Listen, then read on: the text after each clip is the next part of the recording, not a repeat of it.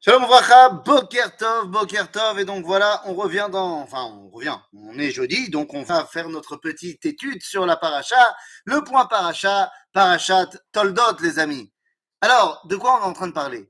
Dans cette paracha de Toldot, on voit la naissance de Yaakov et Estav.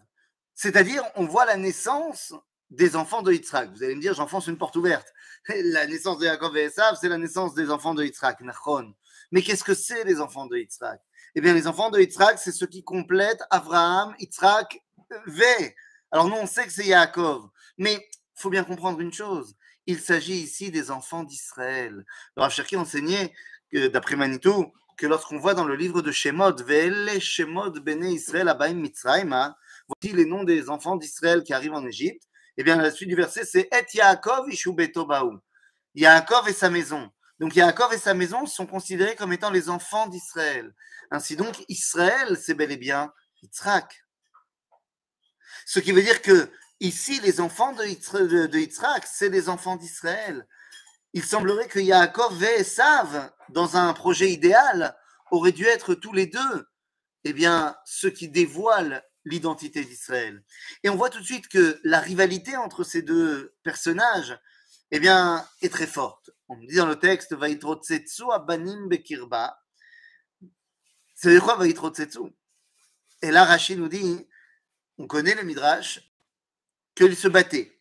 Que lorsque euh, euh, Rivka passait devant Pitrosh à la Vodazara, alors Esav, il voulait sortir. Et lorsqu'elle se baladait devant la tente de Shem Ve'ever, Yaakov voulait sortir. Mais Rachid nous dit, Davar Acher, ויתרוצצו מתרוצצים זה עם זה ומריבים בנחלת שתי עולמות.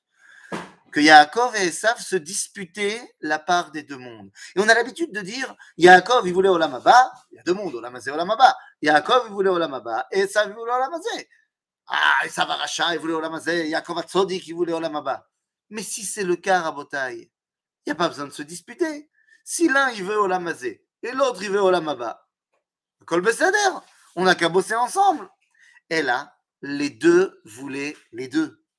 C'est juste que Yaakov, il a une tendance, prédisposition, si vous voulez, au Lamaba, alors que Esav a une prédisposition au Lamazé. Mais ça ne veut pas dire qu'ils ne voulaient pas l'autre partie. Ils veulent les deux. Et ça va être tout le combat entre Yaakov et Esav.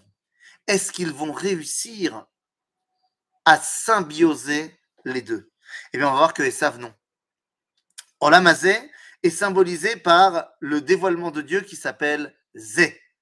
Et oui, dans la Shiratayam, on dira Zé Eli Alors que la dimension du Olam c'est la dimension du Dieu transcendant qui donne la Torah, qui n'est pas de ce monde. Anochi Hashem Elohecha. Et donc, Esav, on va voir dans la Torah, dans notre paracha, qu'il n'y arrivera pas. C'est pour ça qu'à un moment donné, Esav, Choser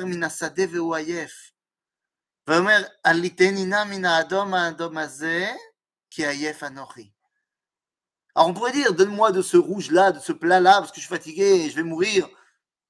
Non.